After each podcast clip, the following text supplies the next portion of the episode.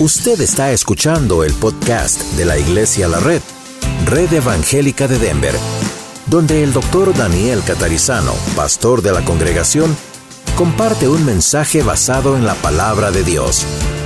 Ahora abra su corazón y permita que en los próximos minutos el Señor le hable y le bendiga.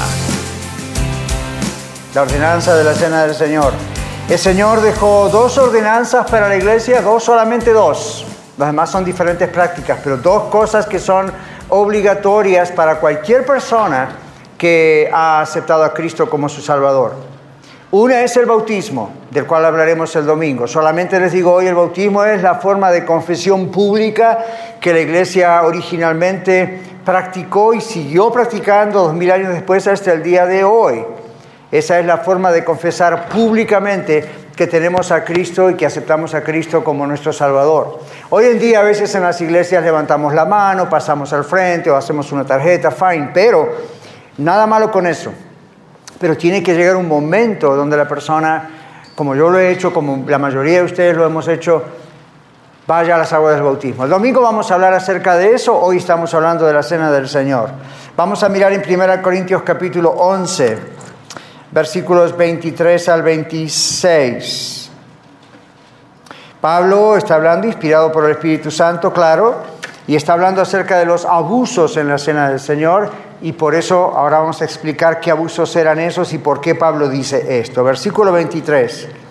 Porque yo recibí del Señor lo que también os he enseñado, que el Señor Jesús la noche que fue entregado tomó pan y habiendo dado gracias lo partió y dijo, tomad, comed, esto es mi cuerpo que por vosotros es partido, haced esto en memoria de mí.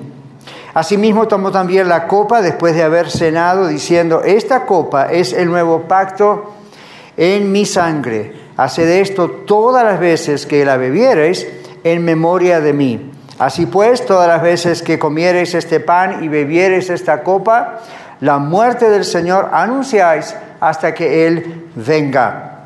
Más adelante Pablo vuelve a hablar del asunto de tomar la cena indignamente. Y hoy queremos mostrar bíblicamente qué significa la cena del Señor, qué no significa la cena del Señor, quiénes pueden participar de la cena del Señor, qué significan los elementos que tenemos aquí en la mesa o en las mesas de las que vamos a participar en unos minutos más. Bueno, en primer lugar, hablemos de lo que la, para hacerlo más fácil, lo que la cena del Señor, también a veces llamada la Santa Cena o Communion, o comunión, ¿qué no es la Santa Cena? Más fácil, ya lo quitamos de lado, ¿ok? ¿Qué no es? Por empezar, nunca la Biblia dice que la cena del Señor, los elementos que ustedes van a participar, son un sacramento para salvación. El único que salva es Cristo. Las ceremonias que Él ha instituido no salvan, Él es el que salva. La persona de Cristo es quien salva. A veces escuchamos la palabra sacrament o sacramento pero no es la idea de algo que hay que hacer para ser salvo. ¿De acuerdo? Es simplemente algo que es sagrado, de ahí también la palabra sacramento, en el sentido de que ha sido separado para Dios. En segundo lugar, lo que no es la cena. Si usted participa hoy de la cena del Señor, el elemento del jugo de la vid o el pan no le va a limpiar de pecados. La Biblia dice que la sangre de Cristo su Hijo nos limpia de todo pecado. Así que esto no es un elemento que hacemos aquí en la red periódicamente y usted dice, ah, ok, esto va a limpiar mis pecados que hice esta semana y me prepara para la semana que viene. No es nunca lo que la Biblia dice, nunca aparece una sola escritura en la Biblia acerca de los elementos del pan y el vino o el pan y el jugo en este caso como limpieza de los pecados. Otra cosa que no es la cena del Señor, no es la Eucaristía de la misa. Respetamos a nuestros amigos católicos, pero la Biblia nunca dice que esto es una Eucaristía de la misa. En otras palabras, la Iglesia Católica cree que en el momento en que yo levanto el pan como siervo de Dios o levanto la copa, en ese momento misteriosamente se produce algo que en teología llamamos la transubstanciación, es decir, piensan en ese momento se transforma en el cuerpo de Cristo o cuando lo pongo en la boca. Nunca la Biblia dice que estos elementos se transubstancian, se transforman en otro tipo de cosa. Por lo tanto, para nosotros como cristianos, bíblicamente Esto no es esa Eucaristía, eso que cambia de elemento. Tampoco se repite el sacrificio de Cristo. Esto es un, el sacrificio de Cristo en la cruz fue un acto que se hizo una sola vez para siempre. One time forever. Entonces, cuando estamos nosotros aquí juntos como iglesia, comiendo el pan y tomando la copa, no estamos replaying it, como decimos en inglés, no estamos haciéndolo otra vez como que si todo volviese a ocurrir otra vez. La palabra de Dios dice una vez y para siempre. Claramente la Biblia dice el Señor murió una sola vez. He died one time forever. One sacrifice, un solo sacrificio. La iglesia no tiene autoridad para rehacer el sacrificio. Esto es un memorial, es un recordatorio. Así que no es un acto otra vez. Esto es para recordar. La última cosa que les quiero decir de lo que no es, para entrar en lo que es, así ya nos quitamos del problema encima. La cena no es un mero rito religioso. En muchos lugares la cena termina siendo un rito, ¿verdad? Ah, es un elemento más del culto, del servicio, de la misa. No en la iglesia cristiana sana que lo mira bíblicamente como debe ser siempre en las iglesias. No es simplemente un rito. Es un rito por el hecho de que es algo que se repite hasta que el Señor venga, pero no es un rito sin sentido. Por eso Pablo le dice a ellos que hay que tener mucho cuidado con tomarla indignamente. Más adelante les explico por qué. Ahora vamos a ver un segundo punto. ¿Qué es lo que la cena realmente es? Quizá al comprender lo que no es, automáticamente pensamos en lo que es. Bueno, no estemos tan seguros. Vamos a mirar qué es bíblicamente la escena. La cena. En la escena de la película vimos cómo el Señor eh, ordena a los apóstoles a hacer esto siempre, hasta que Él venga. Entonces, en un sentido, es el acto más sublime de adoración. Hoy cantamos, dimos nuestras ofrendas y diezmos, nos saludamos, estamos leyendo la Biblia, estamos orando, estuvimos en una clase, tenemos compañerismo, todas esas cosas son actos de alabanza y adoración al Señor, pero este acto que estamos por hacer en unos minutos es bíblicamente el acto máximo de alabanza al Señor. No importa lo que usted sienta o no sienta por dentro, en el sentido de si se emociona o no se emociona, si pasa algo místico, espiritual o no. Lo que sí debe comprender es que el Señor está aquí presente. Siempre está presente. Todos los días en su casa está presente si usted conoce a Cristo. Cuando estamos juntos hay algo especial que sucede como cuerpo de Cristo, como familia de Dios. Y cuando estamos celebrando la cena del Señor, el Señor está en los elementos del pan y el vino, pero no se transforman esos elementos en el Señor, como dije recién. Simplemente es algo muy especial. Fíjense que la iglesia contemporánea, a través de dos mil años, hemos incorporado varios elementos al servicio, a la reunión, y están bien. Algunos hay que sacarlos de algunos lugares, pero en general están bien. Pero hay dos elementos que en dos mil años jamás cambiaron y jamás van a cambiar o eso no es una iglesia, así de simple. Uno de los elementos es el bautismo por inmersión y el otro elemento es la Santa Cena o la Cena del Señor. Si en una iglesia no existen esos dos elementos, hay graves problemas. Son dos elementos que tienen que existir. Usted dirá, pastor, ¿cada cuánto? Bueno, la Biblia dice todas las veces que la bebiereis. La Biblia dice todas las veces que la comieres. La iglesia primitiva lo hacía todas las veces que se reunían. Hay iglesias que lo hacen constantemente, todos los domingos o todas las veces que se reúnen. Otras iglesias lo hacen una vez al mes. Aquí en la red tratamos de hacerlo periódicamente cada dos domingos, tres, dependiendo. No hay una regla, una ley en cuanto a exactamente cuándo hay que hacerlo, pero esto sí es la ley o la ordenanza, hay que hacerlo. Y hay que hacerlo periódicamente. Hay que hacerlo constantemente. Y cada vez que se hace hay que comprender lo que estamos haciendo y no permitir que se transforme en un rito más.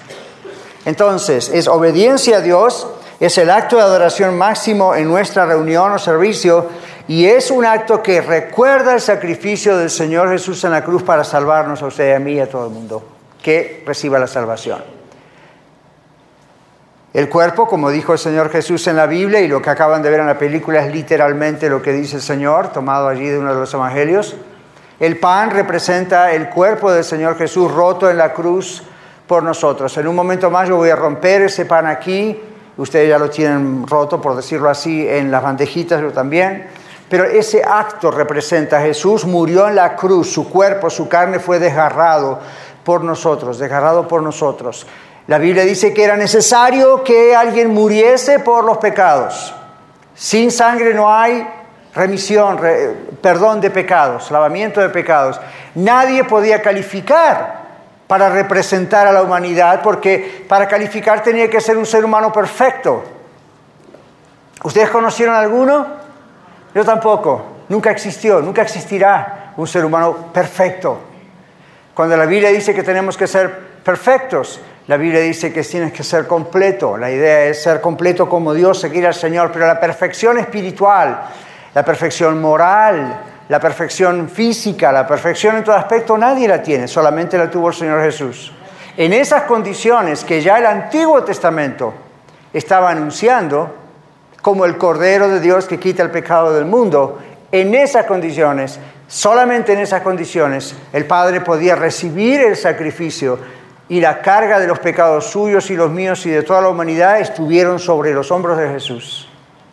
Él es el Cordero de Dios que quita el pecado del mundo. Los judíos lo comprendían, por eso en el video ustedes vieron la combinación de la Pascua en la época de Moisés, el Éxodo, como el libro de Éxodo que tienen en sus Biblias, y lo que hizo el Señor Jesús esa noche fue tomar algo que los judíos conocían, como la Pascua, el Passover, de ahí viene la palabra, pasar sobre algo, y entonces instituyó la cena del Señor. Y a partir de allí, Judíos y gentiles comenzaron, me refiero a los cristianos, comenzaron a celebrar la Pascua en un nuevo sentido, ahora la cena del Señor. Aquel cordero que tenía que ser revisado y analizado por algunas personas encargadas de hacerlo, tenían que estar seguros que era un cordero sin mancha y ese fue el cordero también, el tipo de cordero que mataron y con cuya sangre, ustedes vieron la película, la Biblia lo dice, pusieron esa sangre en el dintel, en el frame de la puerta,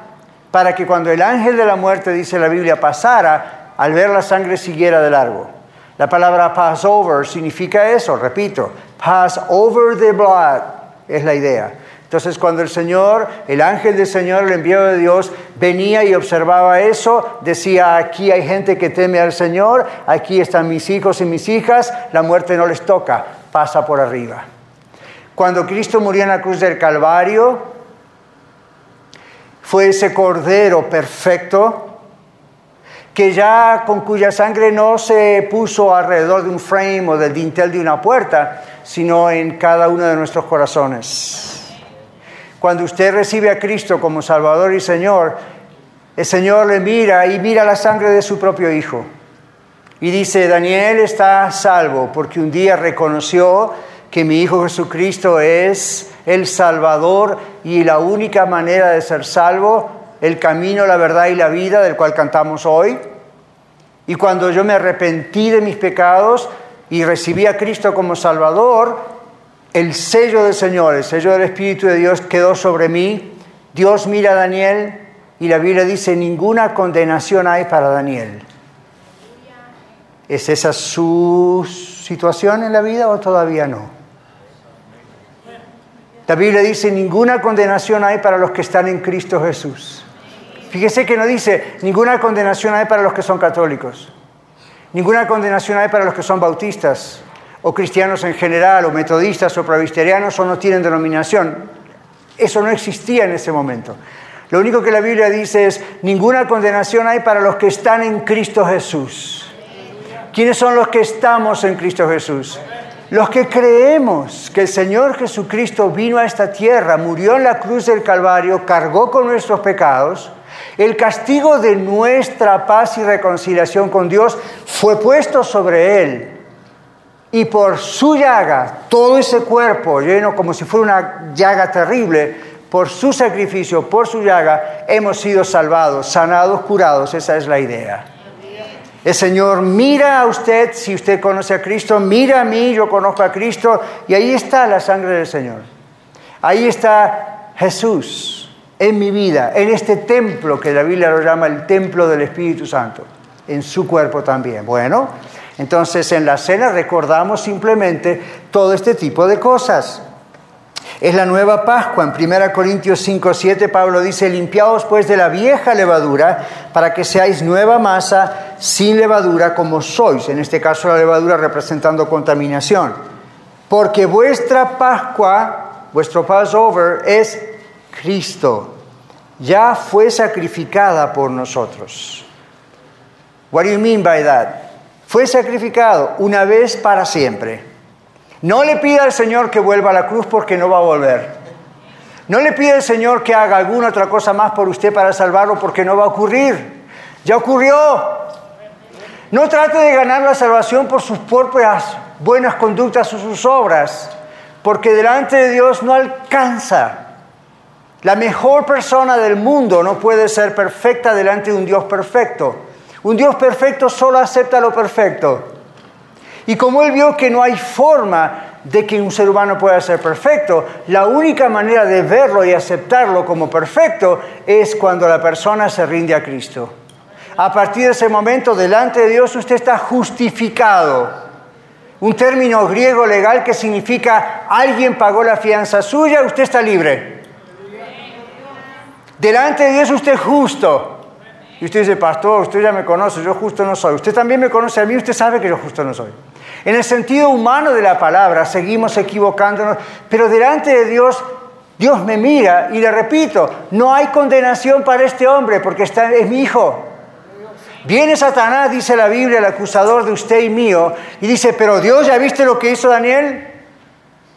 Y Dios, Dios yo estoy parafraseando, ¿verdad? El diálogo. Dios diría algo así como, por supuesto que lo vi, soy Dios, yo veo todo. Pero no vas a hacer nada al respecto, no eres un Dios justo, no deberías condenarlo, bofetearlo, mandarle un rayo que lo parta porque mira, no es perfecto. Y Dios puede mirar a Satanás y decir, What are you talking about? ¿De qué estás hablando? Pero tú eres Dios, tuviste Daniel. Yeah. ¿Y no vas a hacer nada al respecto? Posiblemente lo voy a tener que disciplinar para que se enderece. Pero tendrías que mandarlo al infierno conmigo. No va a ocurrir. It's not going to happen. ¿Por qué no? Es mi hijo. ¿Y entonces qué pasó? Es mi hijo. Y la Biblia dice, ni el maligno lo puede tocar. Así que no ande por allí balbuceando cosas contra Satanás, porque el no le va a tocar. Usted es del Señor, usted es del Señor. Y eso no lo cambia nadie. Si usted no es del Señor, eso tampoco lo cambia nadie. Solamente usted puede tomar otra decisión y solamente usted puede cambiar ese estatus delante de Dios. ¿Quiere que lo pongamos en nuestro contexto americano? Legalice su situación delante de Dios. No estoy hablando de USA. Usted sabe de qué estoy hablando. Toda persona que no conoce a Cristo como Salvador en el reino de los cielos es un ilegal. No tiene derechos, no puede hacer nada. Cuando venga el Señor Jesús, el Rey de Reyes y Señor de Señores, y usted le diga, hey, Él va a decir, I don't know you, who are you? Y usted va a decir, pero tú me creaste, claro que te he creado para la alabanza de mi gloria. Pero como tú no me recibiste y tú no eres hijo mía, no es para la alabanza de mi gloria, so bye. Usted puede resolver eso hoy. Ahora, la cena del Señor nos recuerda todo este sacrificio en la cruz del Calvario. ¿Qué tal de los elementos? Bueno, ustedes vieron en el movie, que es muy gráfico y vivimos en una época visual y los movies nos ayudan. Usted vio el pan, tanto en la celebración de Moisés con la Pascua como lo vio en la celebración del Señor Jesús el primer día, la noche que fue entregado. El Señor tomó pan. El pan era un pan sin levadura. Históricamente lo que ocurría es que la noche del Éxodo los judíos tenían que salir en haste, ¿verdad? No tenían tiempo. Entonces no había tiempo de hacer una masa, leudarla y todo el proceso. Y, en primer lugar se indicaba eso, la, la rapidez, la premura, la urgencia de ser salvos de la esclavitud de Egipto. Por años y años y años los judíos celebraron esa Pascua. El Señor Jesús creció celebrando esa Pascua, como un niño judío, comprendiendo exactamente de qué se trataba. Pero esa noche que el Señor iba a morir, es decir, esa misma noche fue entregado, era la última oportunidad para tomar el pan y tomar la copa junto a sus discípulos, junto a sus apóstoles específicamente. Entonces el Señor dice la palabra de Dios que tomó ese pan sin levadura, algo parecido a esto, y en ese momento lo partió y dijo, este es mi cuerpo, no el pan, esto representa mi cuerpo, esto es lo que va a pasar con mi cuerpo por ustedes. Esto es exactamente lo que va a pasar. Y aquí van a estar los pecados de Daniel, y aquí van a estar los pecados de, póngale su nombre. Mi cuerpo va a ser quebrado y roto como el cordero en el Antiguo Testamento fue muerto, perfecto cordero, fue muerto. Entonces el Señor tomó pan y les dijo, tomen, coman, con este elemento que ustedes se alimentan todos los días, con este elemento van a recordar todos los días. Y especialmente cuando estamos juntos con mi iglesia, que yo entrego mi vida por ustedes. Y el Señor lo hizo horas antes de que eso ocurriese, literalmente. Luego el Señor tomó el vino. Por favor, deje de discutir de si era vino, no era vino, si era jugo de uva, si era vino, tenía alcohol, no tenía alcohol. ¿Se da cuenta cómo Satanás puede meterlo en una cosa que le aparte de lo que es el mensaje? Pero como usted tiene la pregunta, se la voy a responder. Parte del problema de tomar la cena indignamente, en el texto que acabamos de leer, de 1 Corintios 11 dice, algunos de ustedes toman la cena indignamente porque se embriagan. Esto es jugo de uva. Yo no conozco a nadie que se embriague con jugo de uva. ¿Continuamos? All right. A buen entendedor, pocas palabras. El Señor tomó en ese momento el vino, el jugo de la uva, el jugo de la vid, como también se conoce en la Biblia, lo tomó y para él tiene que haber sido terrible. Porque esto es algo que los apóstoles nunca habían escuchado y él tenía que hablar de este elemento hablando de su propia sangre. Y él dijo, este elemento que está agujereada esta taza, representa mi sangre. Esto es mi sangre que por ustedes será derramada. Hagan esto siempre recordando que mi sangre fue derramada en la cruz por ustedes. Don't worry about it, no se haga problema. Thank you. ¿Dónde servicio a mano? Muy bien. Ahí está la sangre. Esta es mi sangre que por ustedes será derramada. Ahora usted dice, ¿entendieron, comprendieron los apóstoles? Claro que sí.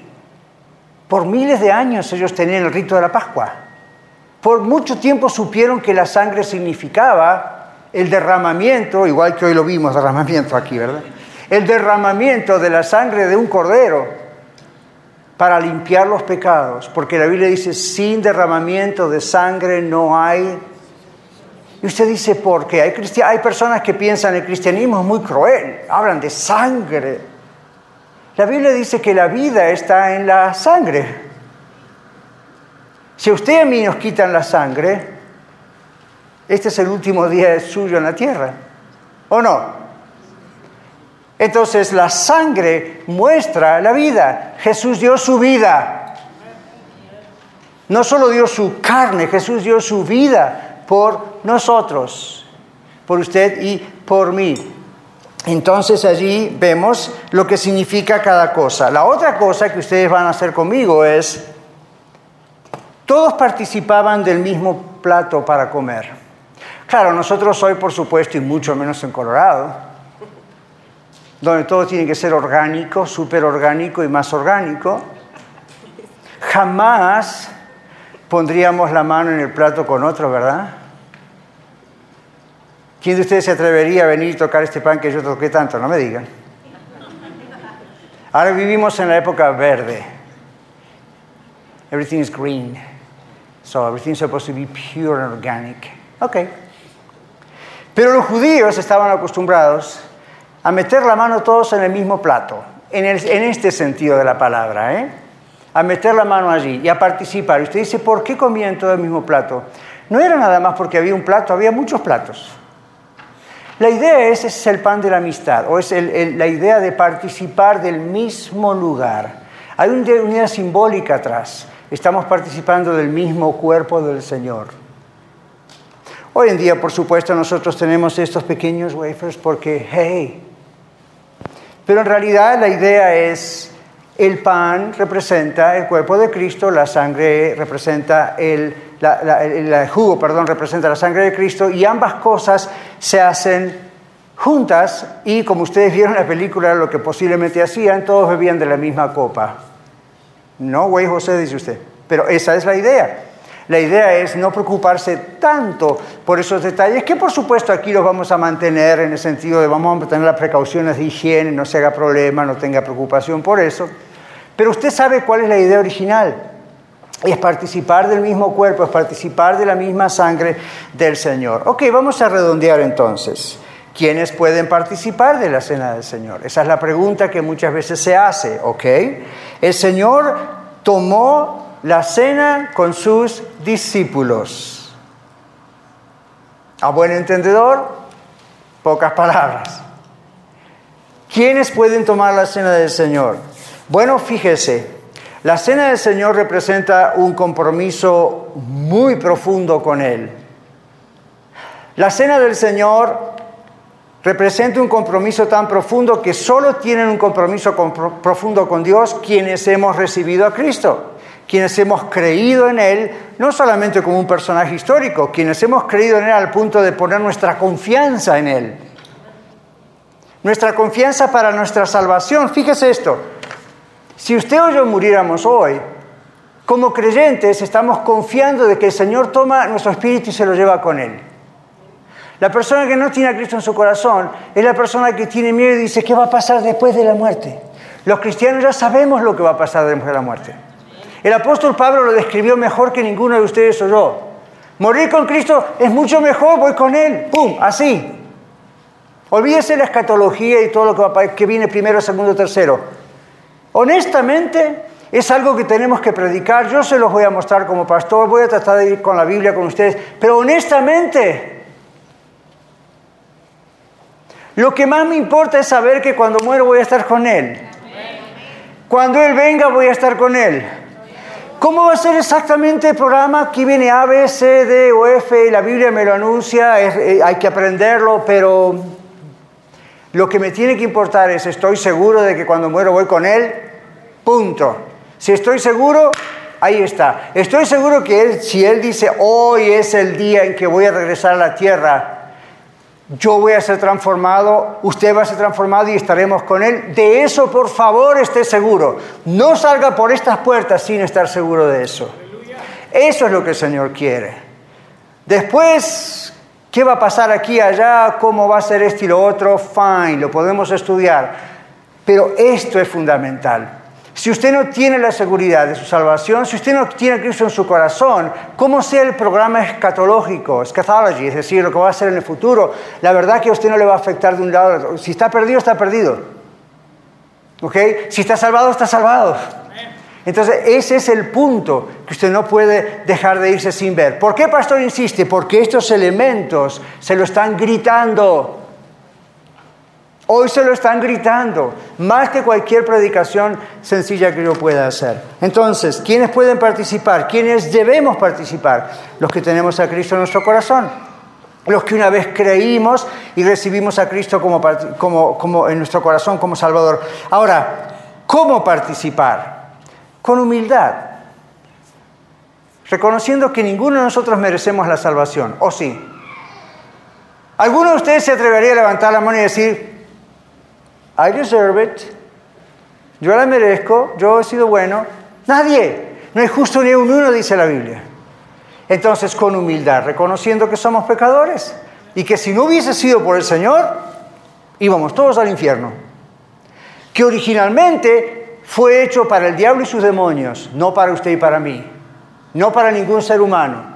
Pero la desobediencia de no querer humillarse y recibir a Cristo como Salvador, lo lleva usted a ese castigo. No necesita ni que Dios, ya está declarado, usted ya está. Juan 3, 16 y 17 y 18. El Señor Jesús le dijo, maestro de la ley, Nicodemo, porque de tal manera amó Dios al mundo que ha dado a su único Hijo, a su Hijo unigénito, al primero, no hay otro como Él, para que todo aquel que en Él cree no se pierda. ¿Se pierda? ¿De qué? Más tenga vida eterna. ¿Qué dice el siguiente versículo? Porque no ha enviado Dios a su Hijo al mundo para condenar al mundo. Jesús no vino acá para agarrar un ametrallador y matar, para condenar y señalar. Él dijo, Él no ha venido para condenar al mundo, sino para qué? Para que el mundo sea salvo por Él. Ahora yo le pregunto, ¿cuál es la función de Jesús? ¿Condenar o salvar? Salvar, pero sigue el versículo 18. Todo aquel que en Él cree, que ha depositado su confianza en Él para su salvación eterna, no es condenado. Así que no se deje engañar. No vaya a pensar, es Jesús más mis buenas obras. Es Jesús más este apóstol. Es Jesús más esta mujer o este hombre. Es Jesús más la iglesia. Es Jesús más los sacramentos. Es Jesús más el matrimonio. Forget it. Olvídese. Jesús claramente dijo, el que cree en mí no es condenado. Pero el que no cree, escuche esto, ya ha sido condenado porque no ha creído en el nombre del unigénito Hijo de Dios. No lo ha recibido, no le importa. Ahora, ¿qué es esto de ya ha sido condenado? La paga del pecado es muerte. Todos somos condenados hasta el momento en que humildemente nos arrepentimos de estar lejos de Dios, de ser pecadores, y venimos a Cristo y le pedimos perdón y decimos, Señor, eso que hiciste por mí en la cruz, yo lo quiero, yo lo acepto, yo lo recibo, entra en mi casa, ahora, now. Entonces el Señor dice, es salvo. Y pasa de la muerte eterna a la vida eterna. Pasa de las tinieblas del infierno a la luz admirable del Señor y de ahí no lo mueve nadie. ¿Ok? Entonces ahí estamos diciendo esto. Con humildad, con reverencia. ¿Qué es con reverencia? Reverencia no es lo mismo que la actitud religiosa. Yo he estado en iglesias cristianas donde me han hecho participar de esto y la idea de la reverencia es, por poco nadie respire, nadie se mueva. Y ven a alguien que se mueve lo miran como diciendo, ¿por qué se mueve? Reverencia. Nadie haga esto. Ah, ah, estamos en la casa, Señor. Ah, Una persona puede tener esa reverencia por afuera y por dentro estar pensando en el foro YK o cómo se va a retirar ¿O qué tiene que hacer mañana? Uy, dejé los frijoles en la cocina. Y por afuera está. Esa no es la reverencia de la que estamos hablando. Hay una reverencia exterior que hay que mantener. Estamos juntos, estamos en la presencia del Señor, estamos en la casa del Señor. Esa misma reverencia hay que tenerla en casa, ¿verdad? En el trabajo. Pero esto es algo especial. La idea de reverencia está en el corazón. Sepa lo que está haciendo comprenda lo que está haciendo. La cena del Señor es un acto de reconfirmación de su compromiso. No sé cuántos de ustedes vieron la inauguración presidencial. No vamos a entrar acá en si le gustó o no le gustó el presidente o fue ayer a la protesta de Washington. I don't care. Este es el punto. Si usted vio la inauguración presidencial, a rato el presidente y su familia estaban en una cabina mirando el desfile parade. ¿Y quiénes fueron los que más desfilaron? Las fuerzas militares. ¿Y con qué uniformes desfilaron? Con los uniformes mejores que tienen para esa ocasión. Yo tengo un hijo, ah, por la ley, un yerno, casado con mi hija, que es un capitán de la Fuerza Aérea y es piloto. Viaja por todas partes todo el tiempo. Él tiene varios uniformes. Yo lo he visto con un uniforme donde se sube al avión, no más ni más ni menos que lo que llamamos un mameluco, que no dice nada. ¿Por qué? Porque esa es su herramienta de trabajo. No puede estar ahí horas y horas arriba de un avión con todas las cosas. Pero también lo he visto con otro uniforme y también lo he visto con el uniforme de gala. Es decir, si él va a ver un general, si hay una fiesta especial, o si como estos soldados que ustedes vieron o, no vieron pueden ver, pasaron delante del nuevo presidente con lo mejor del uniforme que las fuerzas les otorgan. Eso es algo parecido a lo que pasa en la cena del Señor.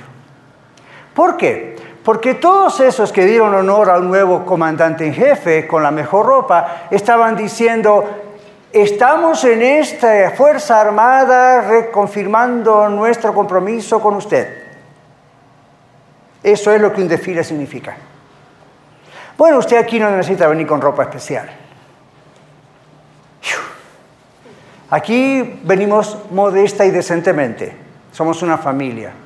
Pero cuando participamos de la cena del Señor, le estamos diciendo al Señor, yes, sir, aquí estamos reconfirmando nuestro compromiso contigo. Cueste lo que cueste. Yo miraba a esa gente desfilar y decía, wow, se ven muy bonitos. Espero que no pase nada, pero si pasa algo, algunos de ellos van a morir en la guerra o en alguna guerra.